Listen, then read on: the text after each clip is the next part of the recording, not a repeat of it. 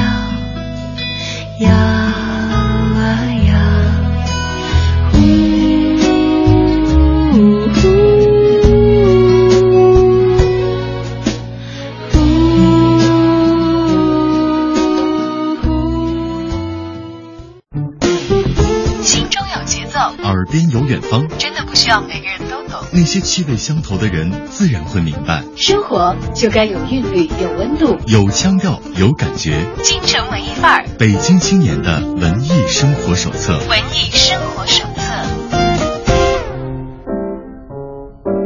在京城文艺范儿遇到有故事的你，欢迎大家跟随小昭走进今天节目的访谈板块。按照惯例，这个钟头我们要跟大家一起来认识一下两位新的文艺小伙伴了。我们还是让这两位走进直播间的美女来做一下自我介绍。呃，听众朋友们，大家好，我是林乙。大家好，我是林乙。嗯，林乙、林你啊，以你这个词，在大家的印象当中是很美好的。我也负责任的告诉大家，坐在我对面的这一对双生姐妹花，也是走进直播间的时候，就好像带来了一股春意一样的啊。他们既然是文艺小伙伴，还是要。他们自己来介绍一下吧啊，都是因为什么跟文艺结缘和文艺相关的呢？你是做什么工作的？我是音乐记者，同时也是呃演出策划人，还有艺术家经纪人。嗯，姐姐林怡是艺术方面的经纪人、策划人，也是记者和撰稿人。妹妹呢？啊，其实我是呃，当然我们两个都是从小比较喜欢音乐、舞蹈，然后包括书法这些艺术门类。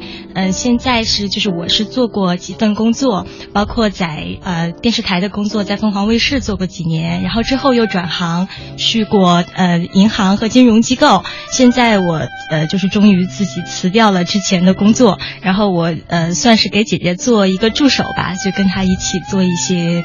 相关的事情，完全投入到文艺生活当中了，为大家的文艺生活服务啊，可以这样的来理解。那么这一对姐妹花今天来到我们直播间，刚才在进屋之前我看到了，她们两个连手机都是用的同样的型号，连手机壳都是一样的，再加上她们天生的样貌长得都是一样的，呃，我我可以用发型来区分姐姐和妹妹啊，但是我相信在生活当中，可能很多时候你们会有被大家区分不开的时候吧。尤其现在工作，两个人又又又时常的是会在一起出现。嗯，我们有的时候会故意打扮成一个样子，然后这样也会在工作还有生活中增添很多乐趣。哦，对对对，这是不是双胞胎的人根本没有条件玩的事儿？你们都都都干过什么事情啊？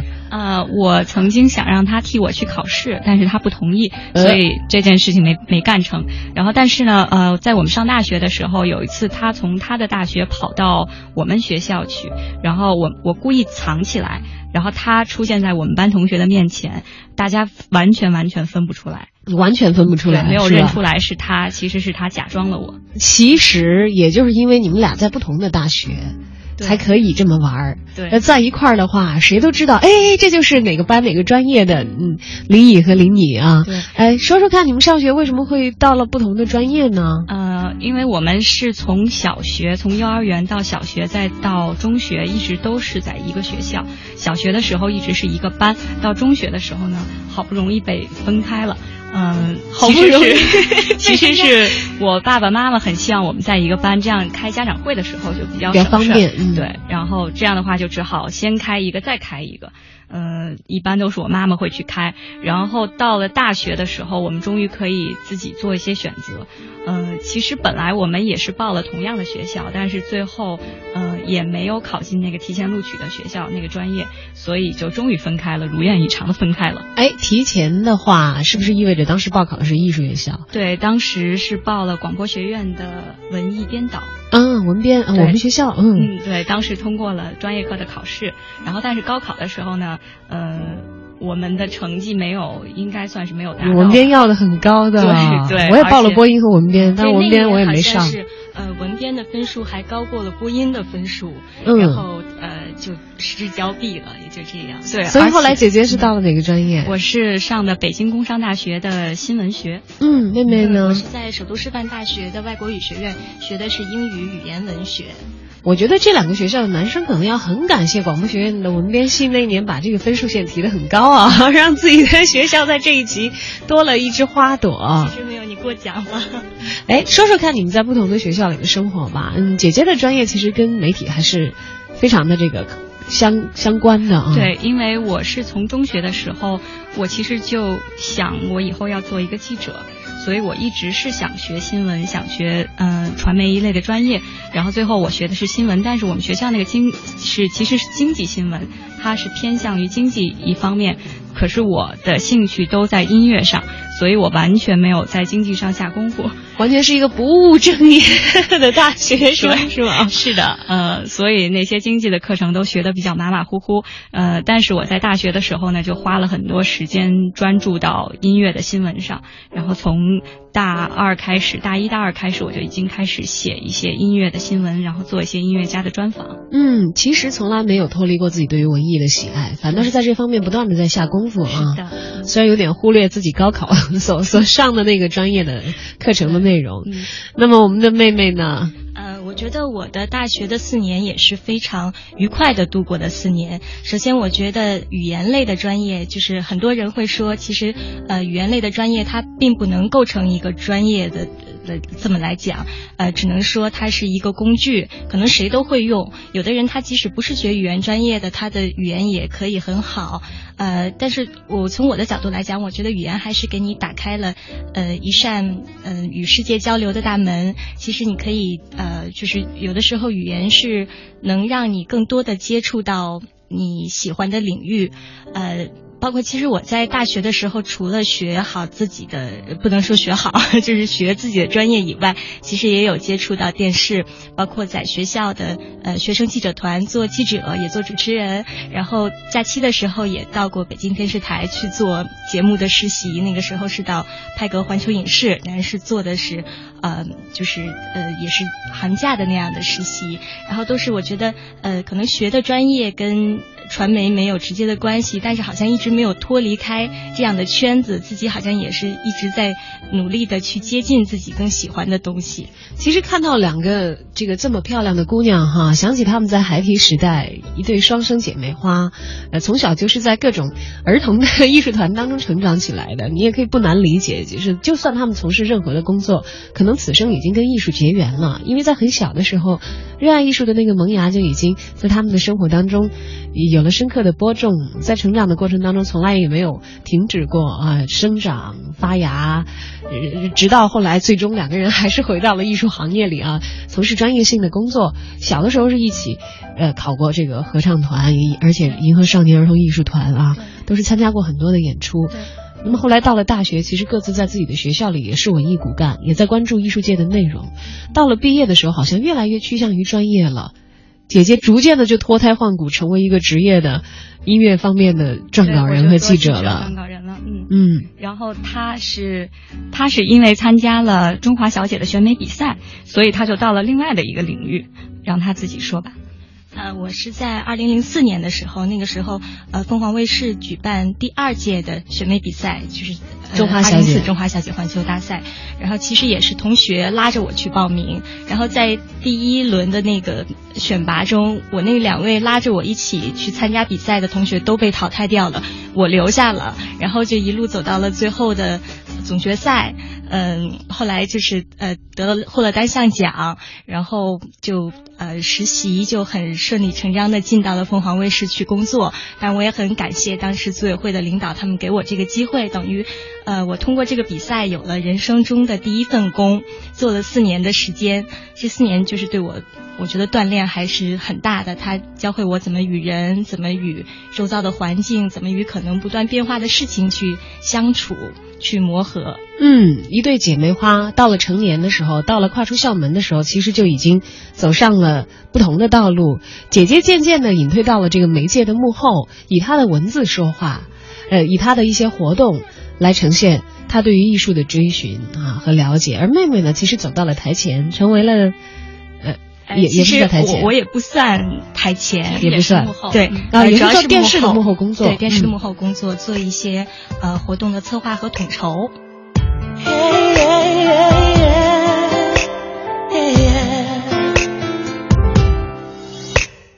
变色的生活，任性的挑拨，疯狂的冒出了头。单方的守候，试探的温柔，还是少了点什么？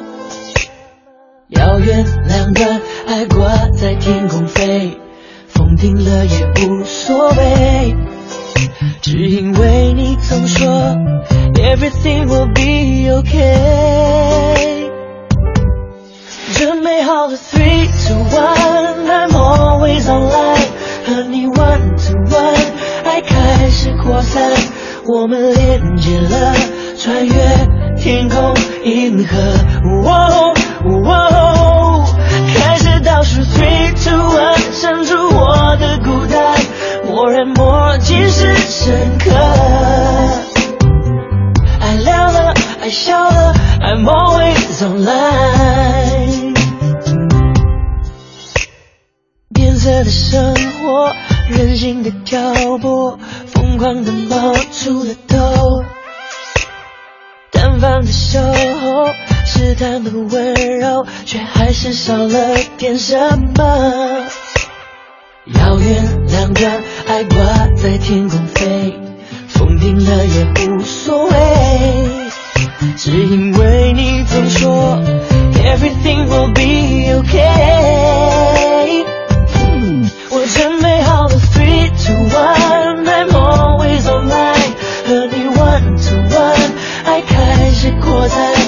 我们连接了，穿越天空银河。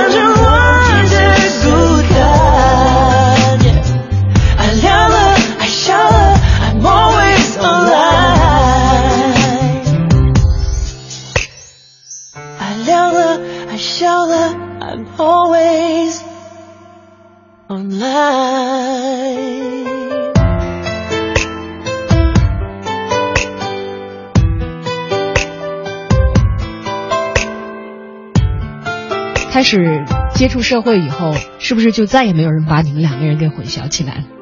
对，因为我们两个就很少在一起出现了，除除了有一些活动是。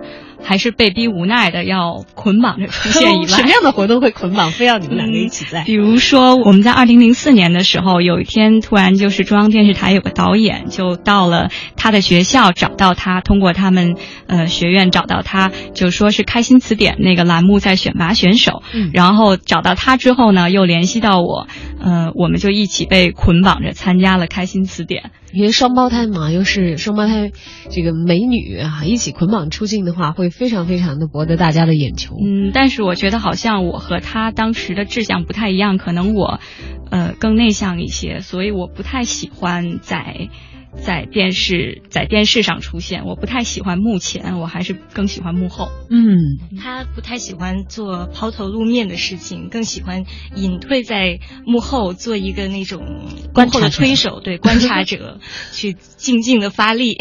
对，比如说像他参加那个中华小姐选美比赛的时候，嗯、呃，那几天我正在上海听音乐会，我是专门跑到上海去听一个大提琴家的音乐会，然后他们就给我打电话说你快点回来，两个人一起参加比赛吧。我说不行啊，我这边还要听音乐会，而且我回去还要上课，我也不想请假。然后我就这样放弃了这个机会。然后最后，但是最后当他得到那个最具文化气质表现大奖的时候，我就会说，如果我去了这个奖，应该会是我的。我是特别感谢他没有去，因为其实从小你自己觉得姐姐是比你懂得多的吗？呃，我觉得姐姐在如果她跟我一起参加比赛，她的呃发挥可能不会比我好。但是如果是两个人一起出现的话，两个人很可能就会在前期可能会吸引大家更多的注意力，但是到最后的时候，可能这会成为一个劣势，而不是一个个人的优势。呃，所以我还挺感谢他没有去的。嗯，你们俩在生活上，呃，在进入学校之后，可能逐渐的就会分开了。呃，步入社会之后，可能更是如此啊。但双生的姐妹花，但是却有很多非常相连的东西。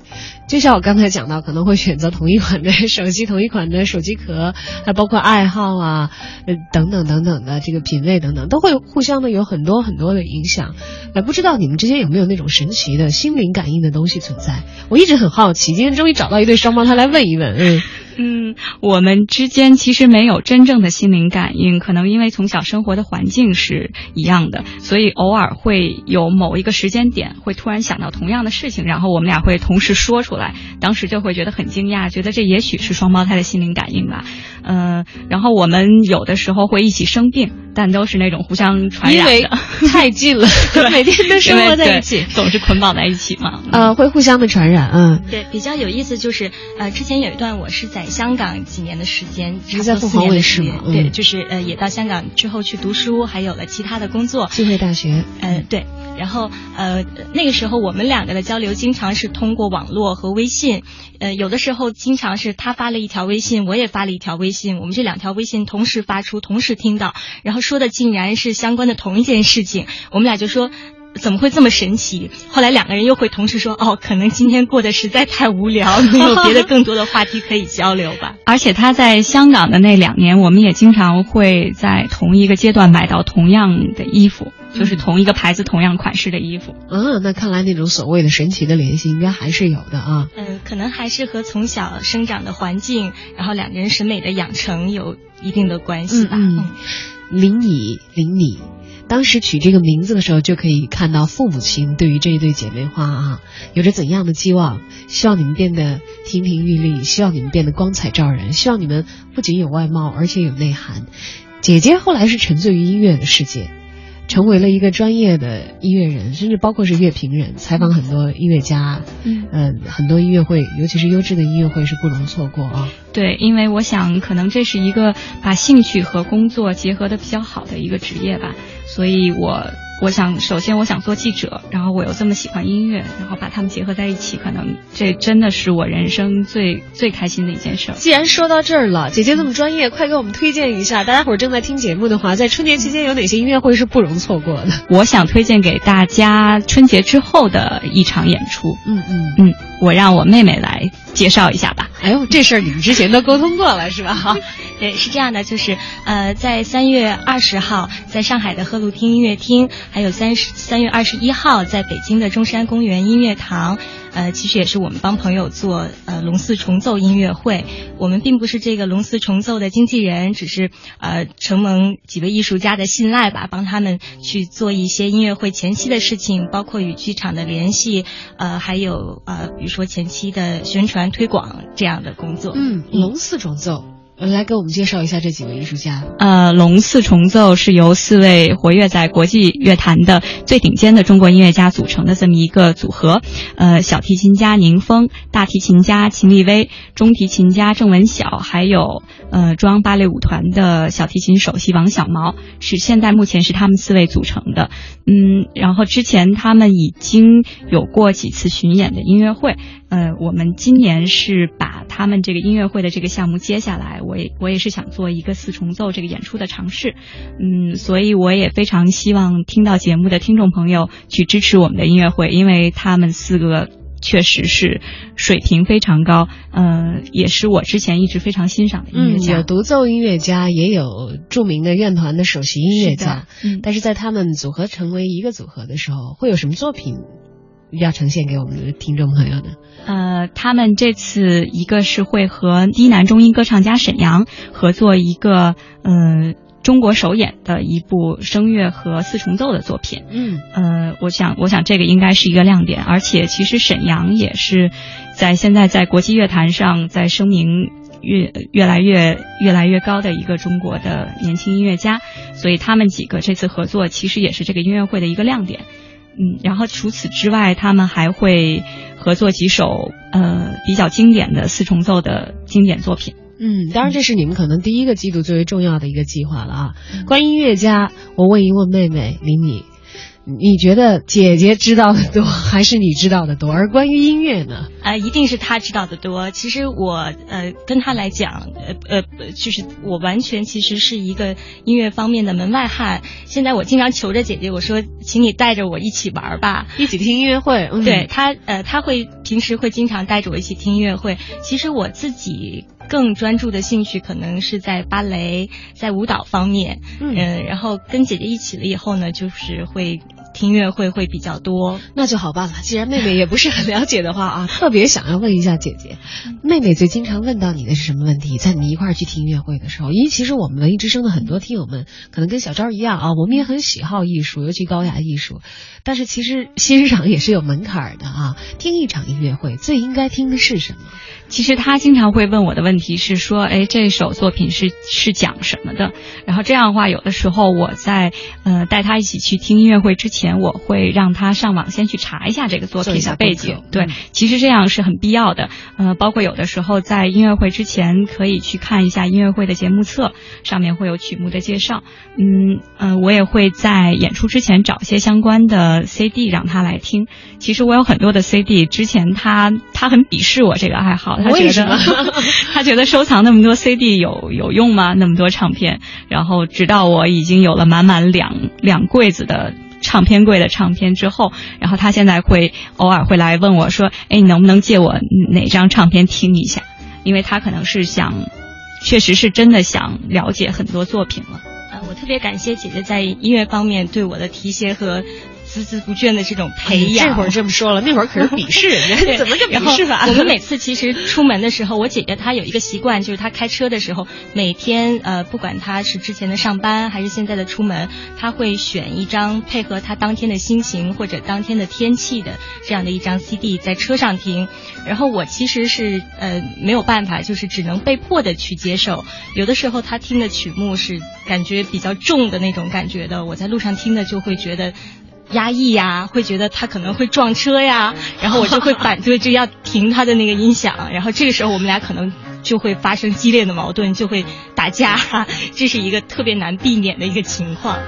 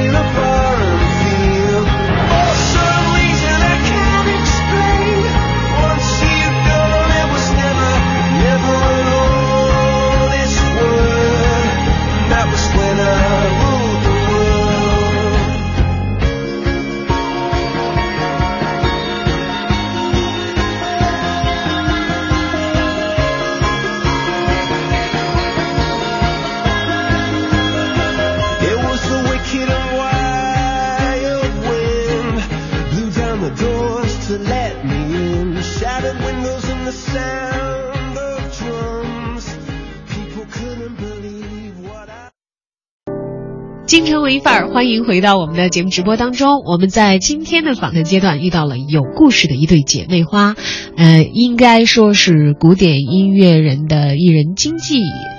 我们的林乙和林乙啊，两位美女，呃，说到这一对姐妹花，她们曾经在求学的时候，其实向不同的专业方向进军，但是在毕业了之后呢，又从事了同样的工作。现在姐姐既是乐评人，又是音乐记者，同时呢是音乐活动的一个策划者，而妹妹呢兜兜转转，在很多的工作实验了一圈之后，觉得我也还是。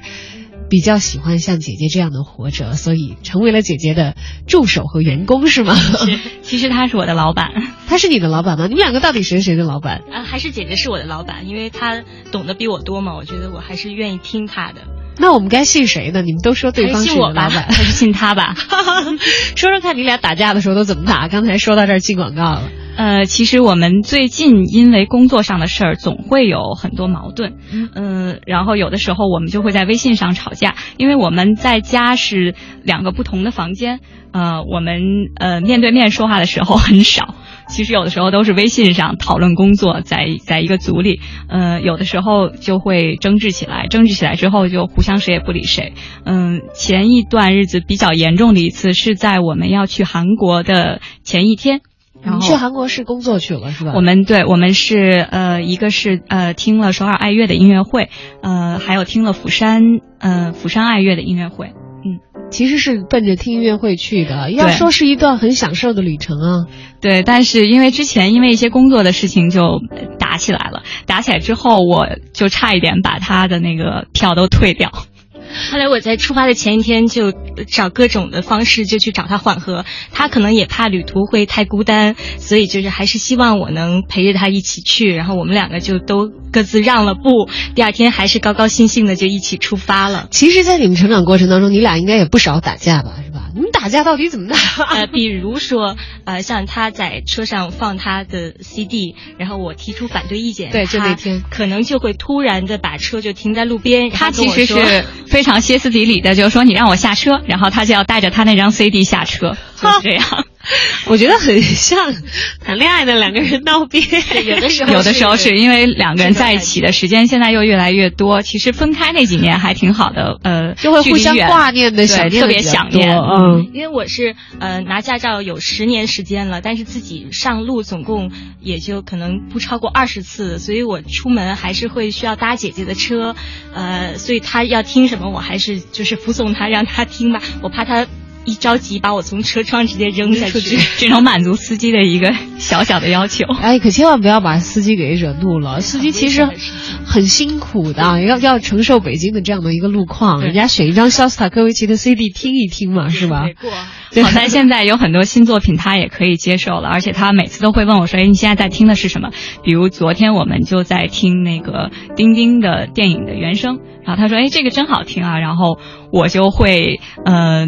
就是有准备的会，接下来会多选一些电影的原声带到车上给他普及一下。哎，要请问一下两位了啊，因为平时大家可能也会通过很多的渠道收听一些音乐的作品，听现场的音乐会也听，听 CD 也听，当然体验会很不一样啊。那挑选的标准会怎样？首先，可能大家进剧场的话，心里会有一个谱，会冲着喜欢的音乐家，或者是这个条件比较好的剧剧场剧院啊，这样去。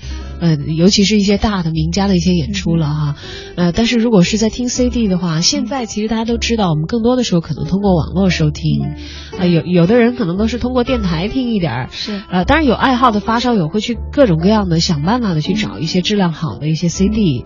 那如果我们想要作为这个古典音乐欣赏入门的一些听友们的话，呃，是还是要请两位来推荐一下，觉得什么样的 CD 是大家比较好的去选择的，而且。如果呃不说 CD 这个介质啊，我们去下载的话，大概要什么样的这个呃音频质质量的才是值得我们去哎掏钱购买？我来下载一份的，音源才达到这个发烧友的播放的标准。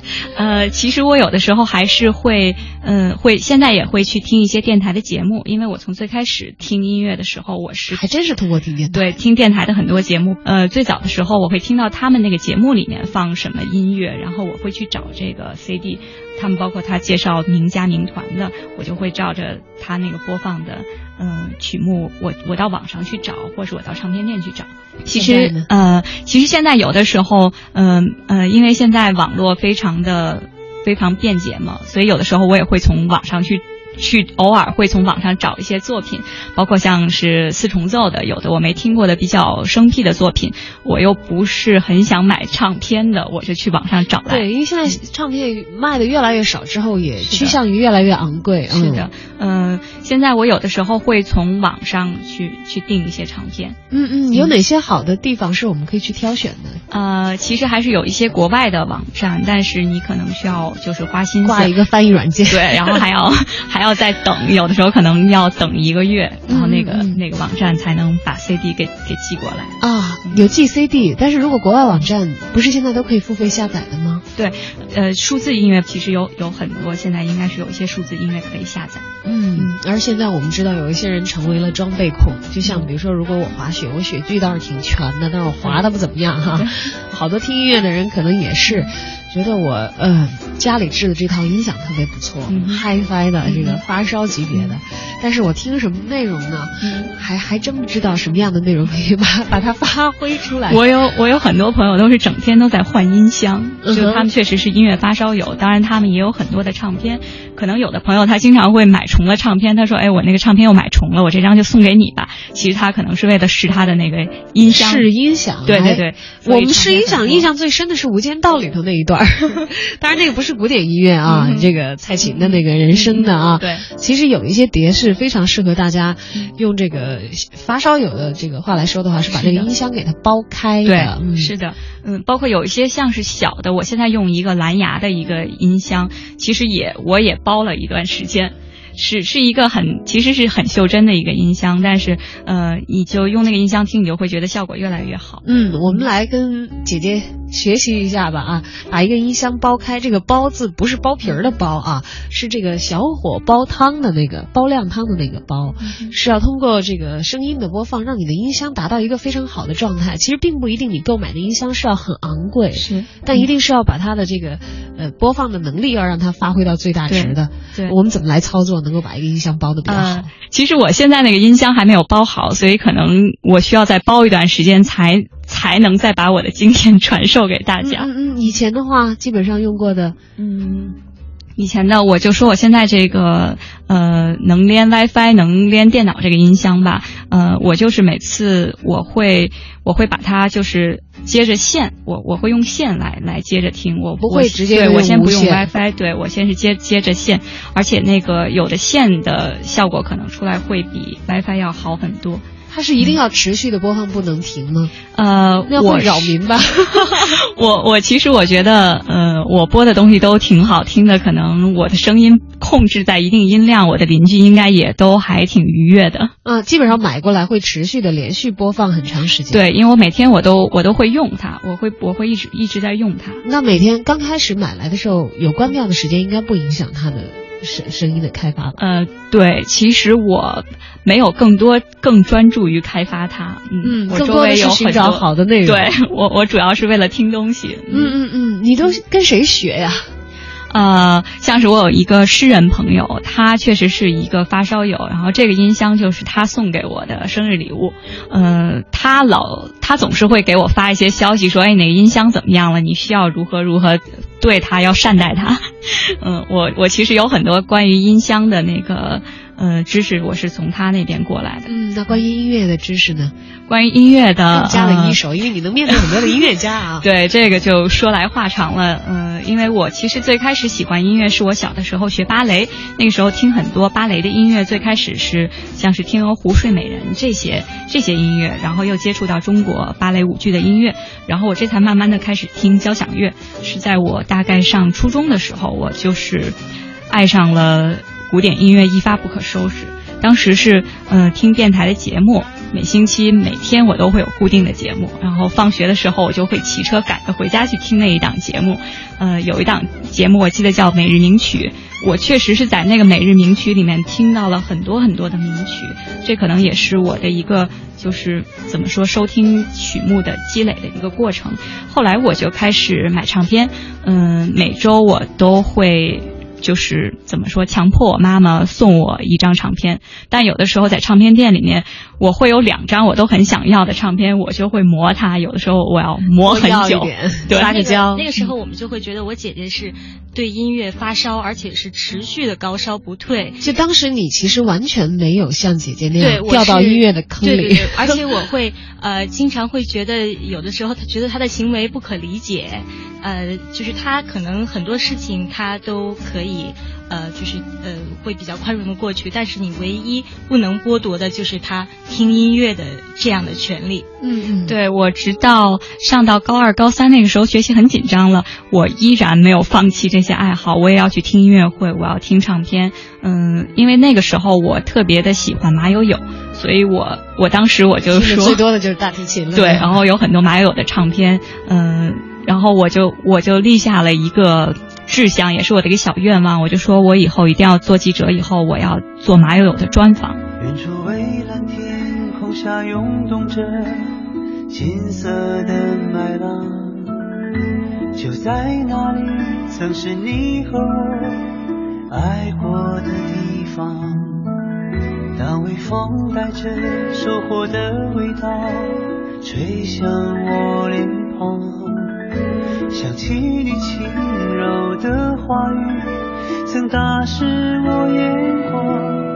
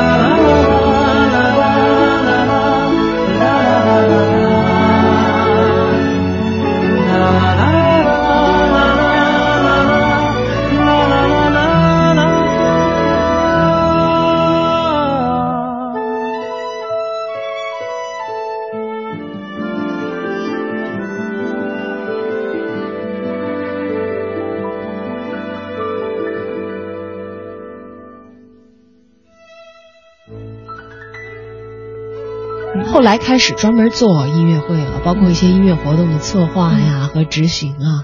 觉得进入到这个行业当中来做的时候，跟纯欣赏的时候相比，发现有什么东西是你此前完全没想到、完全不一样的吗？是很不一样的。因为我最开始我在做记者的时候，我觉得演出这个行业，其实在我看来是很光鲜的、很有趣的，可能比我做记者要更丰富一些，就是呃有更多层面的东西我可以去接触。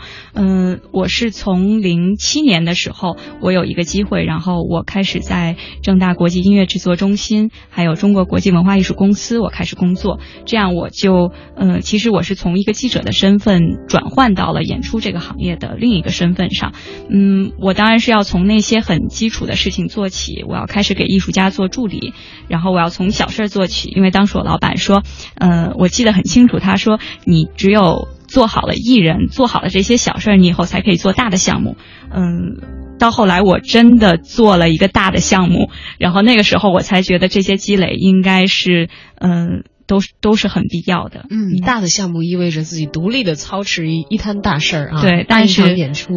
嗯，但是中间其实也有过无数次是很很想放弃的。我会在想，呃，其实还是做记者，也许更更是我想做这辈子想做的事情。我想我是不是上了贼船？当时会有这种感觉。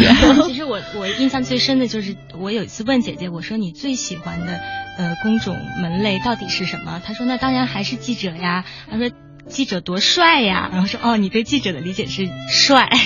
就可以自由的去寻找自己想要的东西，也可以自由的表达。对，因为有的时候做演出项目也需要和很多人合作，嗯、包括有很多的从最前期的要写策划案，然后要去制作，然后包括很多报批，要完成这么一个音乐会需要呃挺多的流程，所以就和我写写做一次采访写写一篇稿子是很不一样的。嗯，因为我想可能写稿子的话，我自己的那个自主能力可能更多一些，但是，嗯、我要是做演出的话，我可能需要是和很多人合作，然后中间也会有很多就是呃不可预见的问题会会出现。其实做演出的话，可能会有更多实际的需要你理性去控制的东西。是的是的但是做一个文字的记者的话，嗯更多自己情感的东西是可以从中得到释放的了。是的，嗯，所以做演出的时候，我其实有很多呃我自己的想法，我会有一些收敛。嗯，我可能会从这个项目的考虑，更多从这个项目本身去去考虑。那会儿就觉得还是作为一个欣赏者来的轻松了。是的，对，有的时候我在后台，我在后台看着台上在表演的时候，我会在想，如果我现在坐在台下该有多好。嗯，对，我觉得我妹妹呢？现在跟呃姐姐算是玩了这几个月的时间，跟她一起对，因为你不像她最开始她就很痴迷于这个东西。对，没错。我觉得我呃这几个月跟她玩儿，一起做一些跟音乐相关的活动，呃，可能更像是一种我对从前工作状态的回归。因为其实我在凤凰卫视的时候做的呃有一些呃跟现在的工作相关的，也是做一些呃活动的策划统筹。那个时候也会写一些策划案、新闻稿，做一些活动的报道。嗯、现在呢，就是呃，我会觉得说，呃，与人的交流，然后与这个事情打交道，其实可能真的是我们一生都要去不断习得和精进的这么一样的一个一个方面。他现在总说他是在给我打杂，其实我觉得做演出就是这样，一定要从很多小事做起，嗯、得做扎实了，然后之后才可以把这一整件事儿做好。好的，现在妹妹基本上是在沿着姐姐所开发出来的这条道路啊。我是呃，她算是完成她给我布置的任务。嗯嗯嗯，嗯，比如说我们现在有几个艺术家，呃，我肯定会就是有的时候我是需要他配合的，然后他首先是要了解这些艺术家每个人的特点，然后他也要参与一些策划了，就是不能总是给我打杂。就是在这个层面上，其实你更需要一个自己的分身。是的，嗯，而且不同的艺术家，有的时候我可能会呃，我们在现在的项目里面，我们也会分工。比如说，我让他去联系剧场，他去签合同，他去搞定那些报批的事情，就那些很繁琐的事情，我现在让他去做。对，其实呃繁琐的事情我倒不怕，我从来都不怕事情的繁琐。呃，包括前两份工作，因为我是呃前两份工作有协助老板进行公司的行政和人事的管理，其实就是一些流程性、事务性的东西，完全能我还。挺熟悉的。不能说难不倒，但是呃其实有一点挑战是好的。我觉得我们总是想摘树上的苹果，是跳一跳能够够到那个苹果，把它摘下来。可能你直接伸手去摘，也会觉得哎呃少一点挑战没有意思，会有这种感觉。其实聊了这么久工作了，通过工作也会交到很多的朋友，认识到很多的艺术家，可能会进到你们的生活里面吧。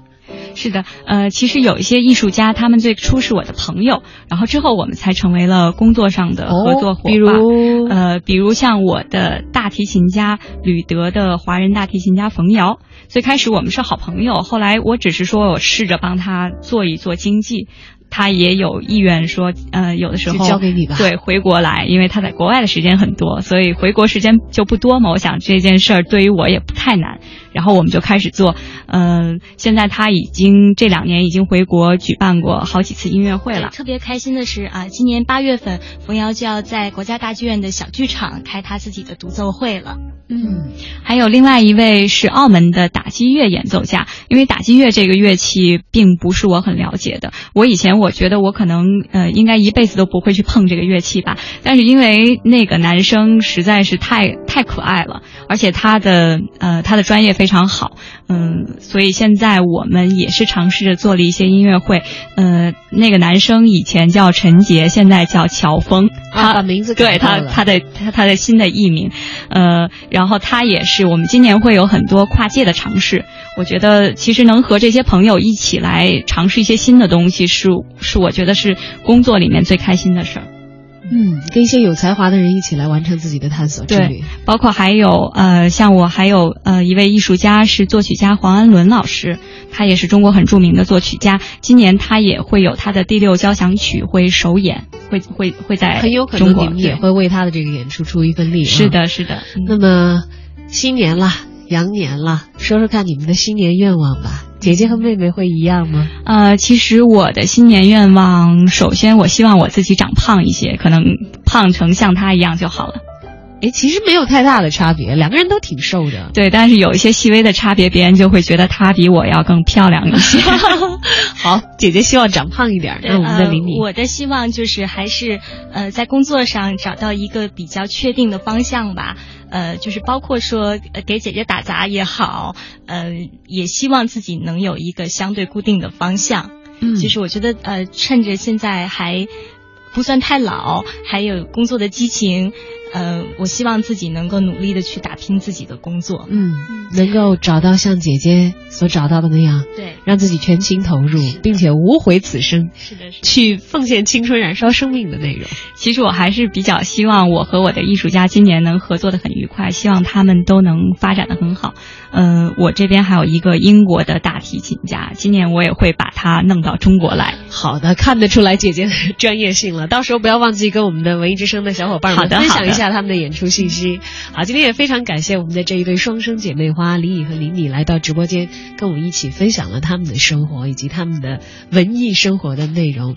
会有更多精彩的音乐会，来自全球的优秀的艺术家，通过他们的工作和努力，在北京以音乐会的形式，在上海以音乐会的形式，来跟更多的听友们见面。那么到时候。锁定文艺之声，我们会提前告诉你去哪里购票，去哪里观看这些精彩的演出。